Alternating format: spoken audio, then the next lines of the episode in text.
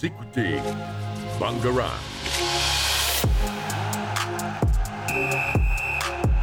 Bangarang.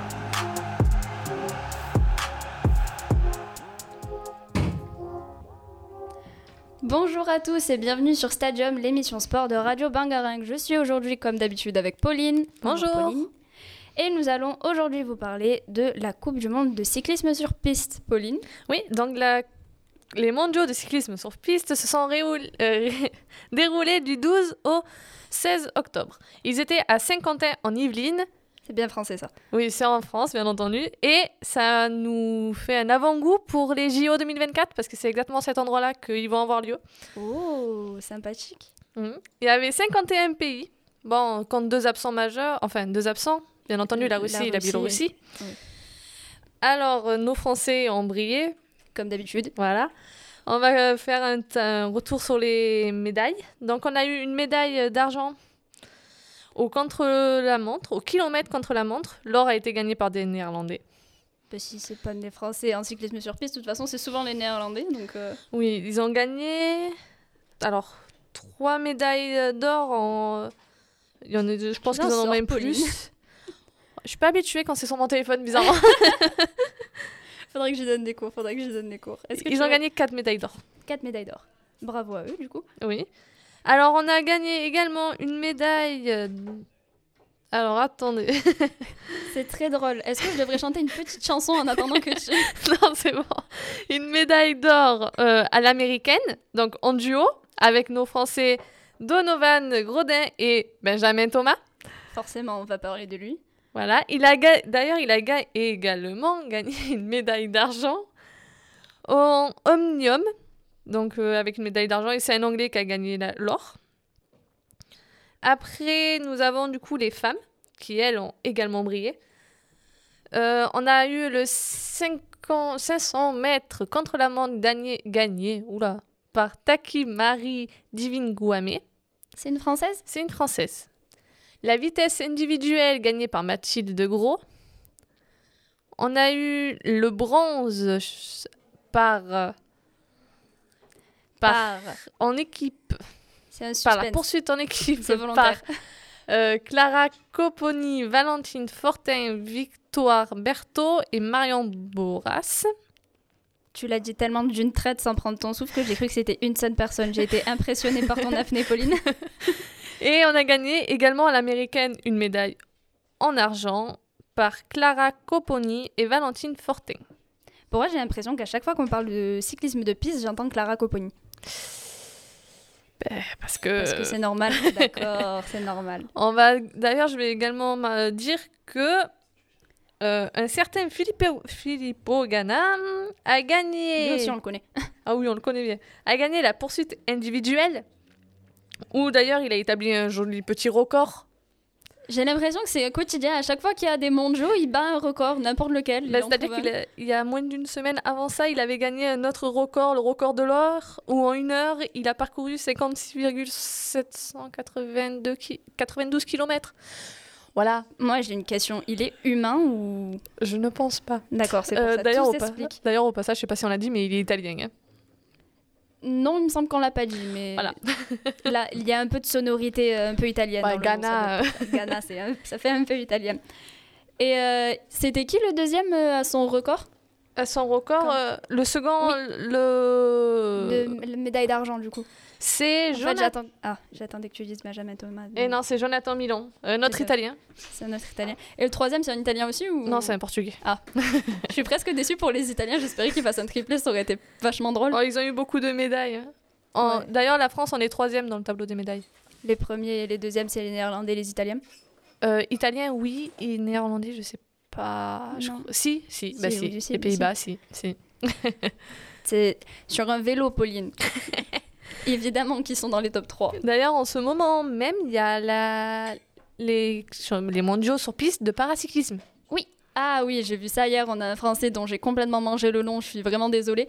Qui a battu un record du monde. Voilà, un petit jeune, première course, il arrive, il bat un record du monde. Il se, il se présente de manière plutôt. euh, Hier, c'était la première journée, parce que ça a commencé du 20 Oui. au 23.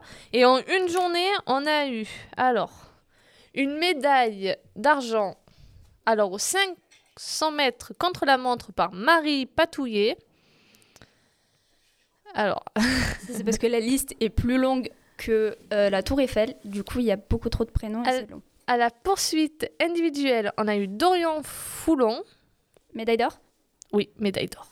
Bravo. Et une médaille de bronze de la France en 750 mètres vitesse par équipe. Bravo. Ben, bravo à eux, oui. Oui. Et on commence bien cette journée. hein. Mais en paralympique, en fait, je trouve ça dommage qu'on parle pas assez de paralympique parce que mine de rien, on est quand même aussi bon, voire meilleur parfois que Ouais, les souvent. non handicapés et souvent même, oui. Souvent. Et on en parle très peu et c'est très triste. Du coup, on va, on va en parler plus souvent. Ben, maintenant, je te laisse la parole. Tu me laisses la parole? Eh ben, euh, Benjamin ou Juju, l'un des deux. Courez vite. Un sprint de Julien incroyable, on va l'inscrire au, au prochain championnat du monde d'athlétisme. Il a gagné, il est heureux. On va donc vous lancer la musique Still Don't Know My Name de Labyrinth. took your heart. I did things to you only lovers would do Ça sent le- the dark. It made you a god. Priests, popes, and preachers would tell me I did wrong, but hey, it made a mirror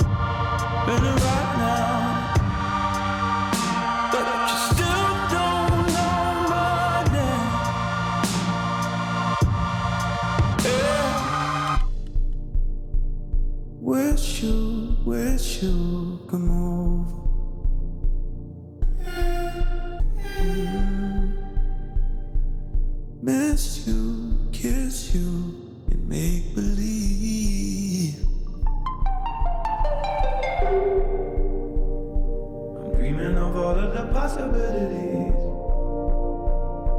I'm kissing all over your body, my Nefertiti. And every time I- Maintenant, nous passons à Anaïs. Non. Tu vas nous parler de, de quoi? Euh, Je vais donc vous parler aujourd'hui des débuts de la Coupe du Monde de rugby à 13. Elle a donc commencé le 15 octobre, c'était assez récent, et euh, les tout premiers matchs des phases de poule viennent juste de se terminer, hi- hier, il me semble. Hier, ils Ah. se sont terminés. Voilà. Donc, à la sortie des poules, on retrouve euh, dans la poule A en tête l'Angleterre. Et Bien en entendu. Évidemment, c'est du rugby, donc forcément les Anglais se débrouillent plutôt bien. Et en deuxième place, on retrouve la France, qui a gagné donc son premier match face à la Grèce 34 à 12. Les Anglais, euh, je parle de l'humiliation, de l'humiliation qu'ont subi les îles Samoa ou Bon, 60 à 6 quoi. il y avait. Ouais, Ouais, allez, ouais. voilà.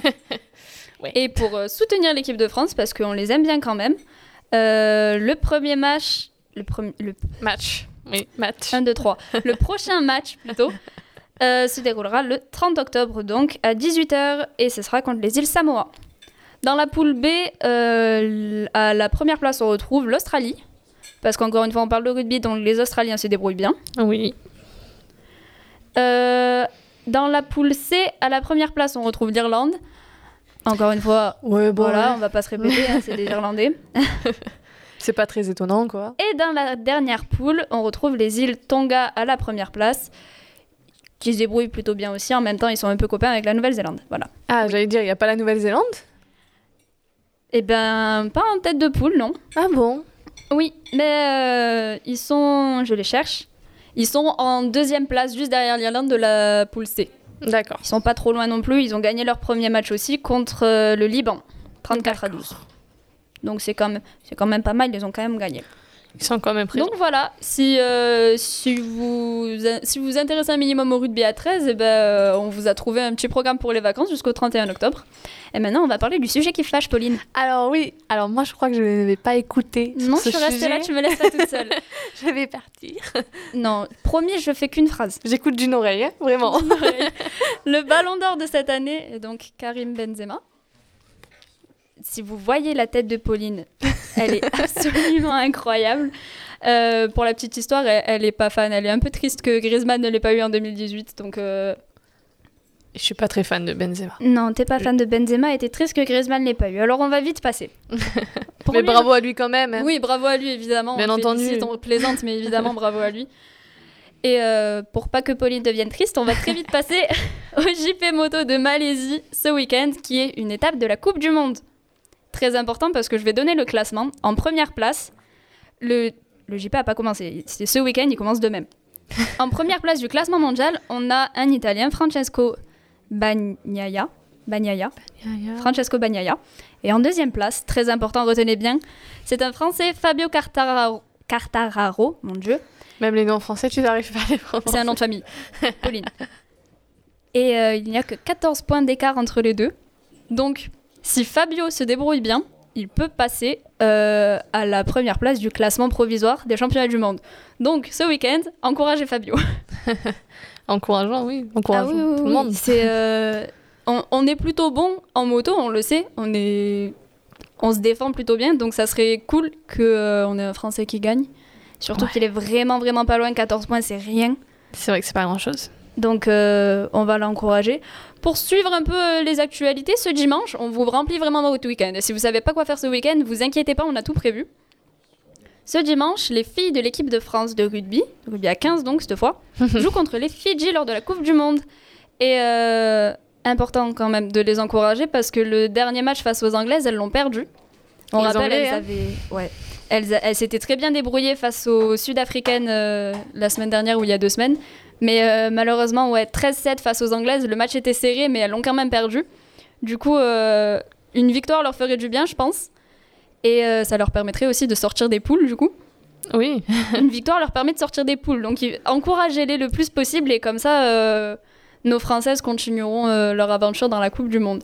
Et enfin, là, c'est un sujet qui me tient à cœur un peu à moi.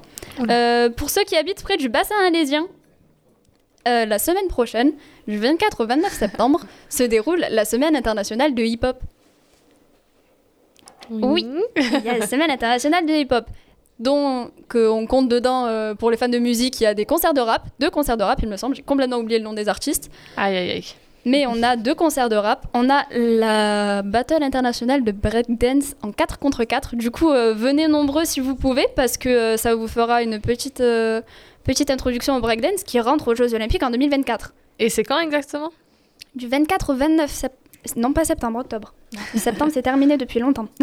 du 24 au 29 septembre. Venez bien, venez nombreux. Comme ça, ils seront heureux et vous serez prêts pour euh, supporter les Français en 2024 pendant les Jeux Olympiques. Eh ben, merci. Et donc, nous avons fini. On espère que ça vous a plu et à la prochaine. Vous écoutez Bangarang.